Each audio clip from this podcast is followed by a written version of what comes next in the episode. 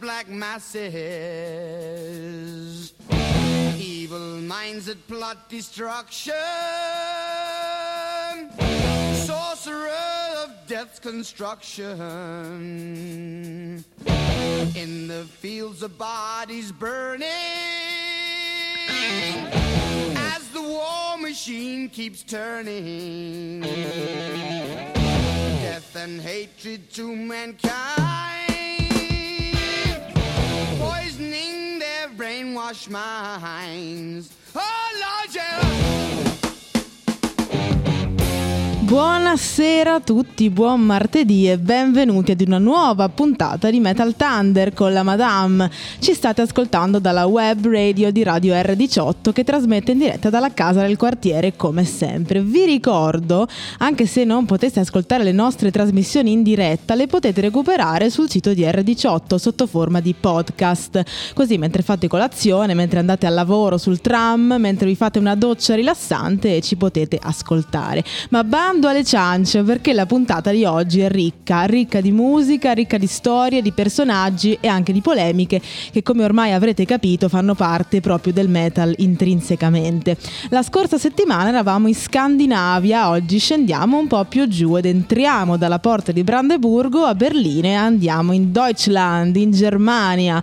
La Germania, come tanti paesi del nord Europa, con la musica rock ha avuto molto a che fare, eppure con il metal, in particolare certi specifici sottogeneri che hanno proliferato sicuramente più di altri. E tra l'altro, a differenza di altri paesi, come ad esempio anche l'Italia, in Germania abbiamo tantissimo metal in lingua e questo è un aspetto interessante. I tedeschi hanno una bellissima lingua e giustamente la sfruttano, soprattutto perché a differenza di quello che si potrebbe pensare, purtroppo per forza di cose associare alla lingua tedesca, in realtà è molto armoniosa e musicale e si sposa veramente bene appunto con la musica, a, marro- a maggior ragione con il metal. Tra l'altro Berlino è una città che da sempre musicalmente è molto prolifica, influente, basti solo pensare ai periodi berlinesi di tantissime icone della musica, da Iggy Pop a David Bowie, che hanno vissuto nella capitale tedesca proprio per eh, accogliere e raccogliere idee, sonorità e sound diversi e quello che ne è uscito, come ben sappiamo, è una grandissima figata. Uno dei generi per cui la Germania ha fatto scuola è il thrash metal e ce lo ascoltiamo subito con i Sodom e questa è Ausgebombt.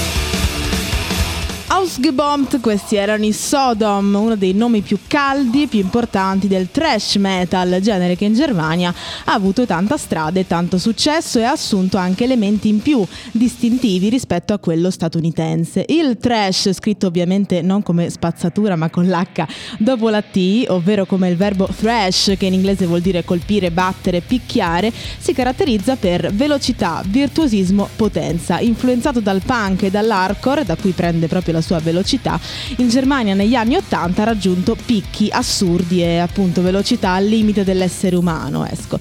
Il trash tedesco si è affacciato sulla scena, anzi diciamo che ha sfondato le porte della scena con un carro armato con la triade Sodom, Creator, Destruction, questi tre gruppi. Qui abbiamo sentito i Sodom, band che ha fatto scuola anche per altri generi come ad esempio il black, il trash tedesco era fin da subito molto veloce, molto grezzo, rozzo e violento. Qui l'influenza del punk è veramente pesante ed evidentissima. Siamo nel 1987, quindi un anno chiave. Poi ovviamente il sound cambierà, si evolverà, ma questo è il modo in cui la Germania, diciamo, si presenta sulla scena trash. Adesso ci ascoltiamo i secondi della triade, loro Creator e questa è Satan is Real.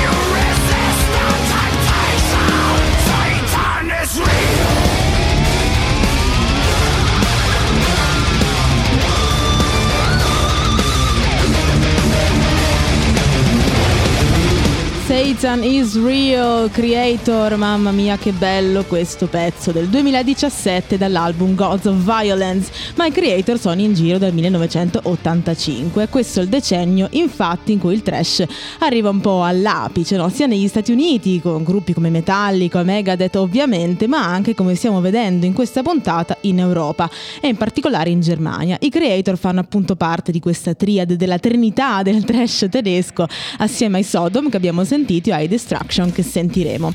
I creator hanno un approccio più tecnico che si è ovviamente affinato nel corso del tempo. Sono tutt'oggi in attività e infatti l'ultimo disco Hate Uber Alles risale al 2022.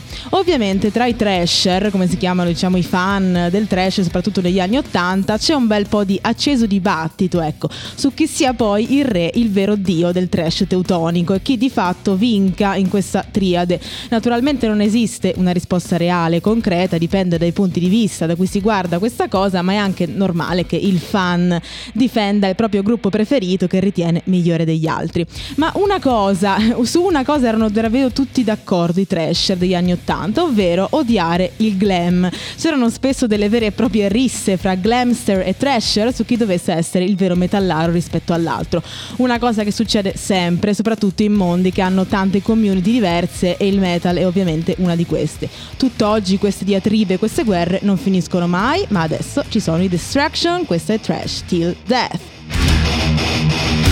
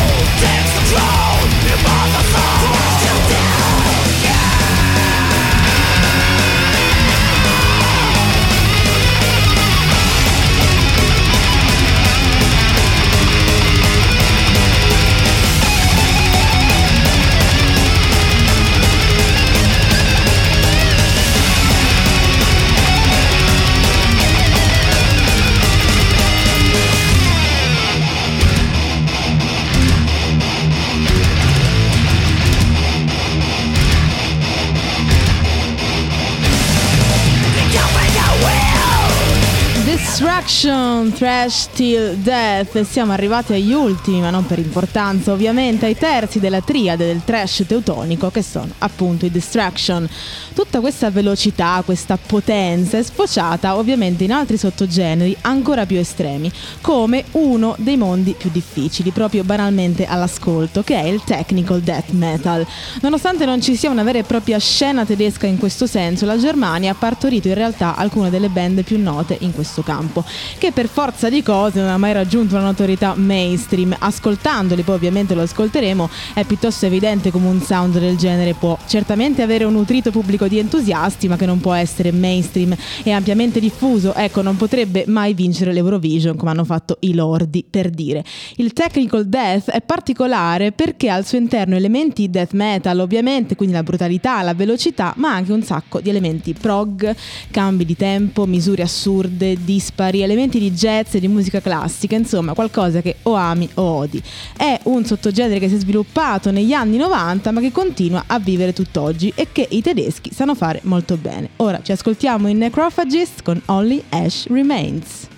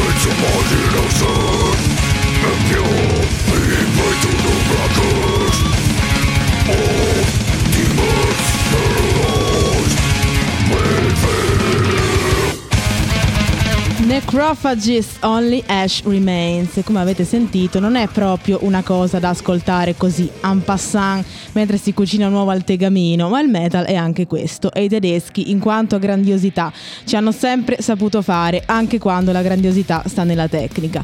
Come dicevamo nell'introduzione, i metallari tedeschi hanno molto più spesso di altri cantato in lingua, soprattutto con l'arrivo della Neue Deutsche Härte, ovvero la nuova durezza tedesca. È un movimento a cui appartengono band diverse tra loro, nato negli anni 90, che ha tra le altre cose proprio la caratteristica di avere testi in tedesco, ovvero nella lingua madre degli artisti che ne facevano parte.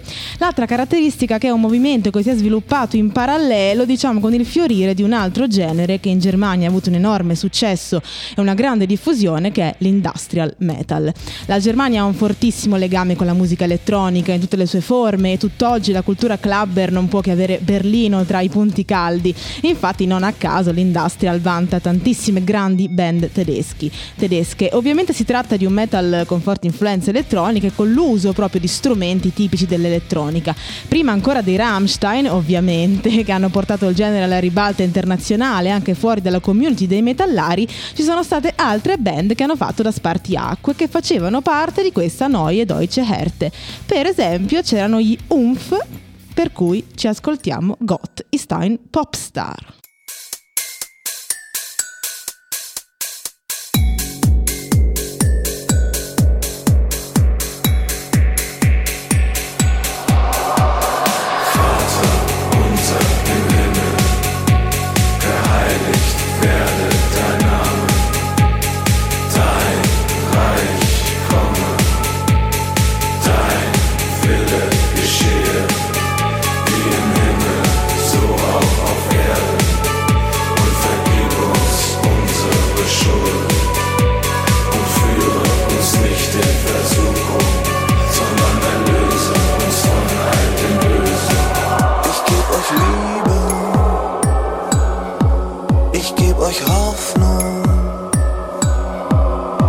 Zum Schein, denn die Massen wollen betrogen sein. Gott ist ein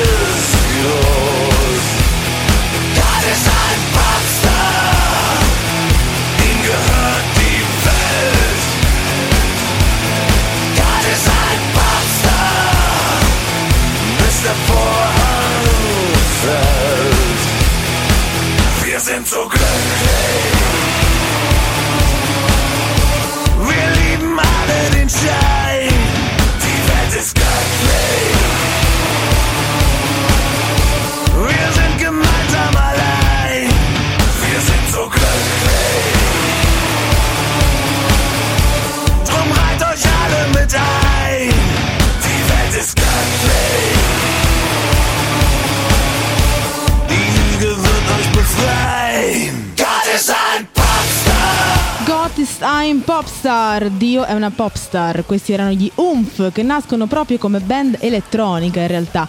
Infatti c'è una grande differenza tra il primo album Umf, omonimo appunto della band, e il secondo Sperm del 1994, in cui compaiono elementi hard rock senza che vengano meno le radici elettroniche. Ed è un po' qui che l'industrial metal tedesco prende vita. Sono stati davvero dei pionieri e nonostante questo, la cosa paradossale è che dal grande pubblico internazionale sono stati riscoperti solo dopo la consacrazione dei Rammstein, che appunto sono venuti dopo e sono grandi debitori degli UNF, ma che hanno raggiunto un successo nettamente superiore.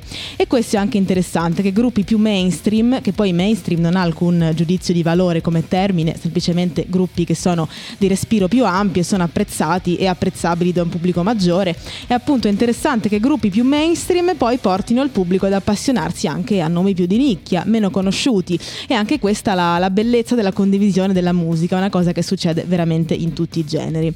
Ovviamente li abbiamo nominati e rinominati, non possiamo non ascoltarci e parlare dei Rammstein e questa è Du Hast.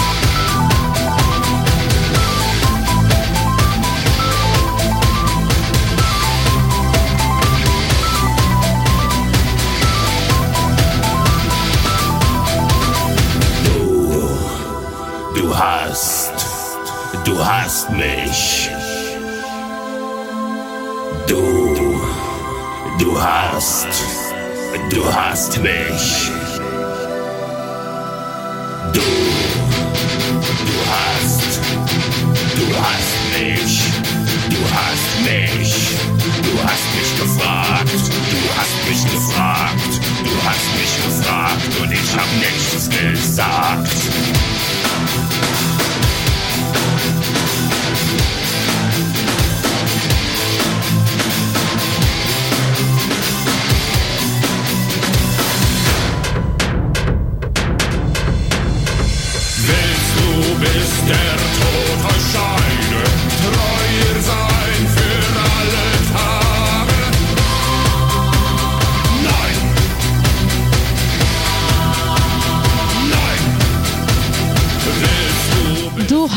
Rammstein, forse il brano fa- più famoso in assoluto di questa band tedesca che a loro volta è probabilmente la band metal tedesca più famosa e importante anche solo a livello di numeri. Tra l'altro a luglio 2024 saranno a Reggio Emilia e sono assolutamente da vedere live perché hanno un impianto scenico a dir poco folle, cannoni fallici, fuoco ovunque, persone che sono uscite senza sopracciglia dal pit perché appunto i giochi pirotecnici erano talmente esagerati che appunto le avevano bruciate. Qualcosa di imperdibile anche soltanto per lo spettacolo in sé, anche se non vi piacciono i Rammstein.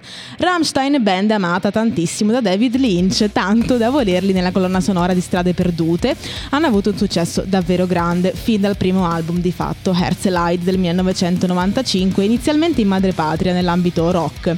Poi con Zenzucht del 1997 sono definitivamente partiti per la tangente e anche per la scena internazionale. È sempre difficile stabilire un motivo unico per cui una band, un artista ha successo più di altre e ovviamente non esiste una sola motivazione. I Rammstein hanno senza dubbio una fortissima presenza scenica, non tanto loro singolarmente, ad eccezione di Till Lindemann probabilmente, ma hanno un impatto scenico molto forte, come dicevamo prima. Hanno di fatto un sound piuttosto ballabile, tanto che loro stessi si sono definiti dance metal, ovvero appunto il metal che si può ballare, il metal da ballare.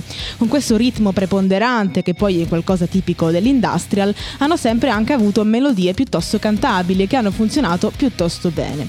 Il fatto che siano riusciti a mantenere sempre la lingua tedesca e comunque imporsi sul mercato internazionale non è affatto da poco. E con la musica, con il sound, con l'attitudine sono riusciti a bypassare, a superare l'ostacolo linguistico. Non tutti ci riescono e non tutti ci riescono con i risultati dei Rammstein ovviamente. C'è anche una componente non indifferente di autoironia che alleggerisce un impianto musicale e di sound eh, abbastanza violento, no? Anche a livello testuale. L'essere un po' autoironici un po' scanzonati funziona sempre, ha sempre funzionato, soprattutto nel metal dove da alleggerire c'è tanto, magari anche per un pubblico non abituato a certe cose. Se avete voglia di farvi incendiare i capelli, vi ricordo appunto che i Rammstein saranno in Italia a luglio 2024 e magari così avete voglia di un taglio nuovo in vista dell'estate.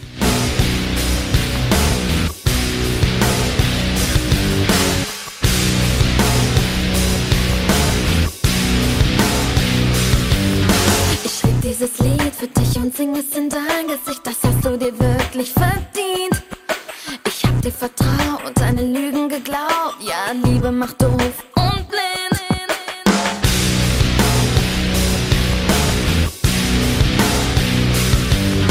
Dann hab ich's kapiert, hab dich endlich rasiert, sag mal, hast du da was verpasst? Denn jetzt sitzt du vor mir, sag, was willst du noch hier? Deine Augen sind ja ganz nass,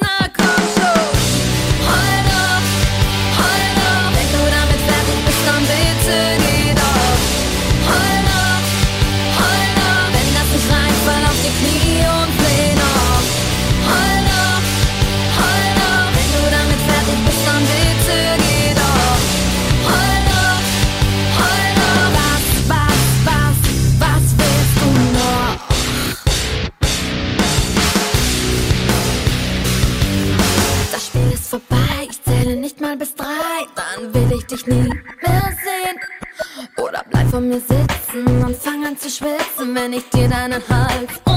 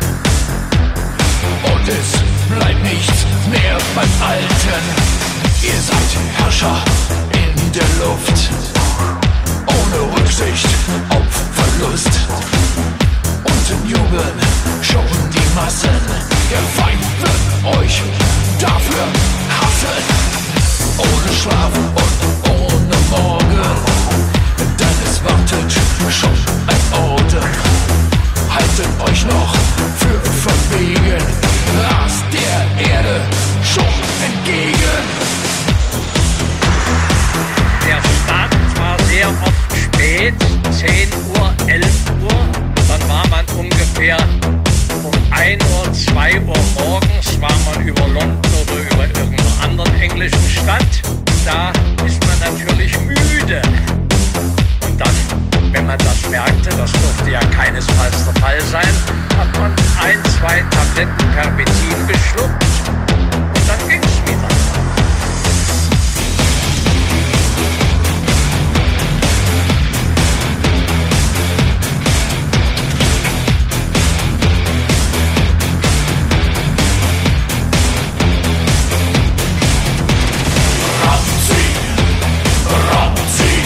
Nazis auf Speed, questi erano i T-Groups, prima abbiamo sentito la Fe con Oil Dog vi ricordo che siamo su Radio R18, questo è Metal Thunder e oggi con la Madame stiamo facendo un viaggio nel metal tedesco e in tedesco co- in questi due casi.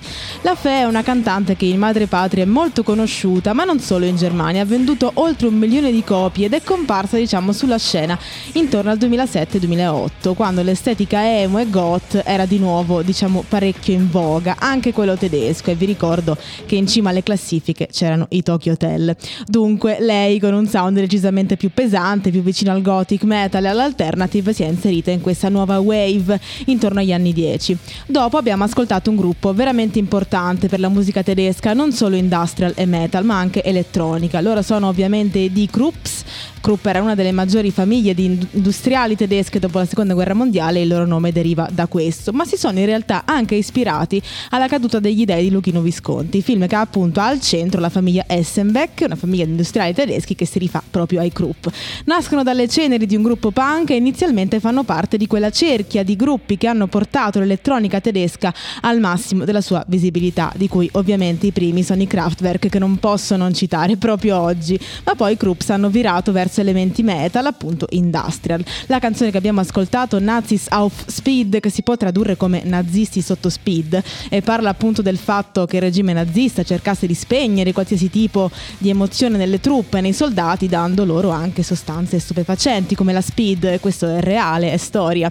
Ovviamente anche solo perché c'è la parola nazi nel titolo, ci sono molte controversie intorno a questo brano e molte resistenze. Eppure basterebbe leggere il testo, anche solo guardare il videoclip per capire da che parte stanno i Krups. Ecco, nel videoclip si vede appunto la band che va in giro per l'Europa a combattere le droghe e il fascismo e in caso non fosse già abbastanza chiaro lo fanno a bordo di uno Spitfire, uno degli aerei militari più iconici della Royal Air Force durante la seconda guerra mondiale. Il titolo è ovviamente provocatorio, ma come abbiamo visto e stravisto, il rock è provocazione. Poi sta a noi coglierla o meno. Adesso ci sono gli Halloween I Want Out.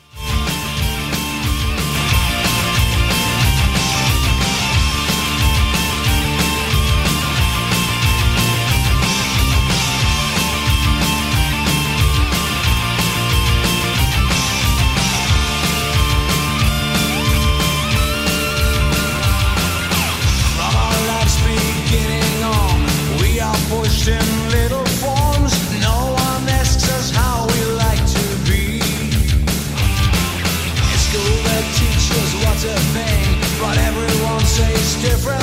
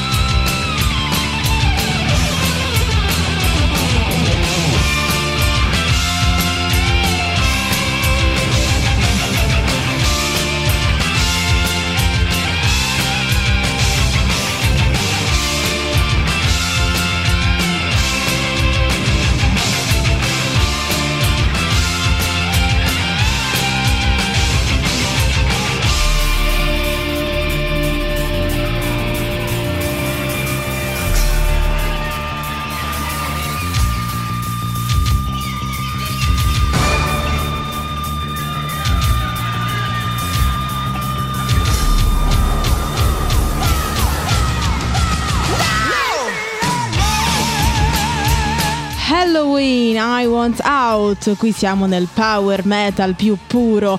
Gli Halloween nascono ad Amburgo nel 1983 e diventano fin da subito tra i pionieri del power, che insieme al trash, come abbiamo detto all'inizio, i tedeschi sanno maneggiare molto bene.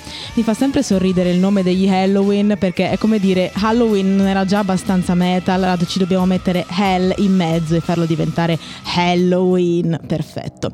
Tra l'altro la band è al lavoro per il nuovo album che verrà probabilmente completato nel 2024, quindi aspettiamo ancora qualche mese per poter ascoltare il loro nuovo lavoro. Non che al 2024 manchi poi così tanto, eh, come vola il tempo quando ci si diverte. Ma finalmente è arrivato il momento di una donna, ragazzi, il metal è un mondo in cui le donne faticano ad inserirsi come se ce ne fosse uno in cui questo non accade, ma comunque ogni tanto ce la si fa e allora godiamoci la bellissima voce di Elina Sirala e questi sono i Leaves Eyes con Chain of the Golden Horn.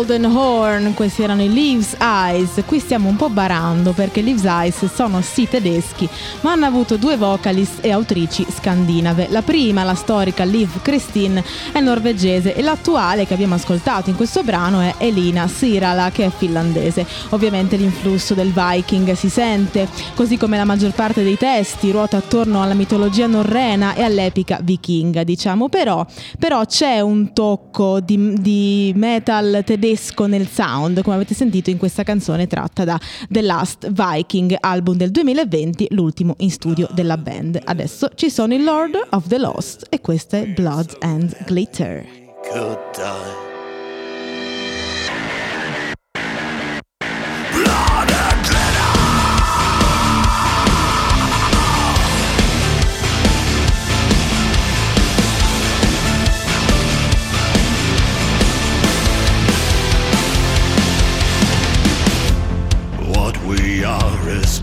A choice, a promise to ourselves. We are free to break and change. Never forget that it go. There's all that no need to know whether above or below. We are all from the same blood, blood and glitter, sweet and bitter. We're so happy we could die. Blood and glitter,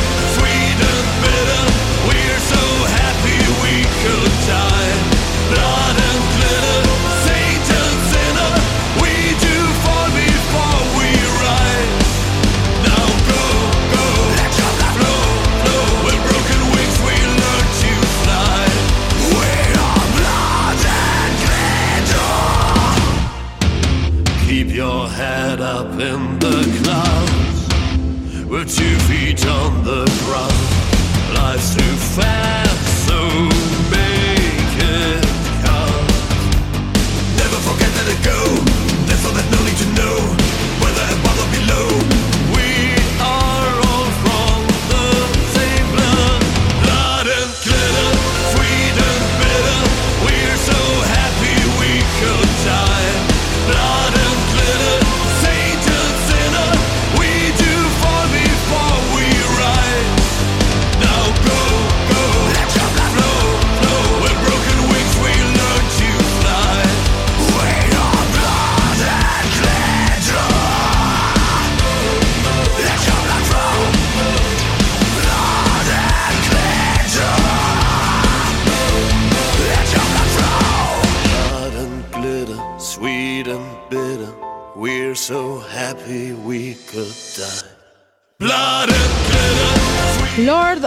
Lost, Blood and Glitter. Torniamo all'Eurovision, ragazzi. Lord of the Lost hanno rappresentato la Germania con questa canzone proprio quest'anno, nel 2023, all'Eurovision, con un look fenomenale, tutine rosse attillate, crestoni, fiamme, un sacco di glam, diciamo una tamarrata pazzesca. Purtroppo non è servito a convincere il pubblico e i poveri Lord of the Lost sono arrivati in ultima posizione, ma insomma a volte basta esserci, basta aver partecipato davvero mai, come in questo caso.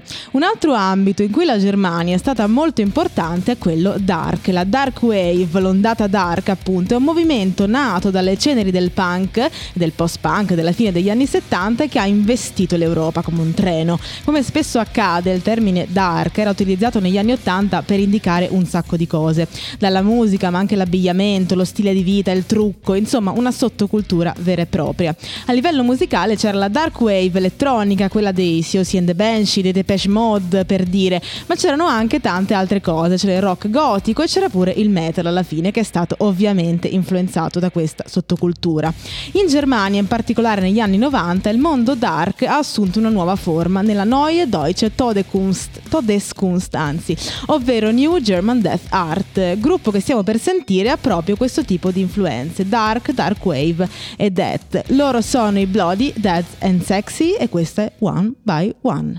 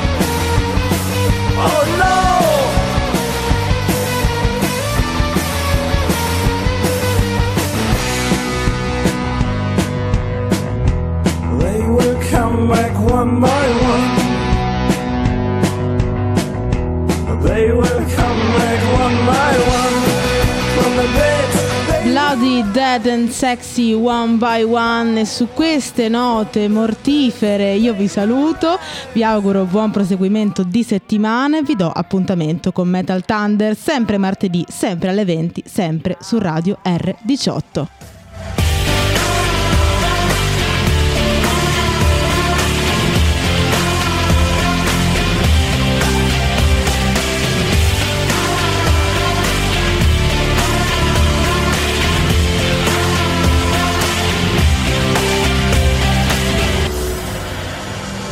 The curtains closed, no way home. The nectar of life run dry. These tainted words made to hurt, cutting me with its knife.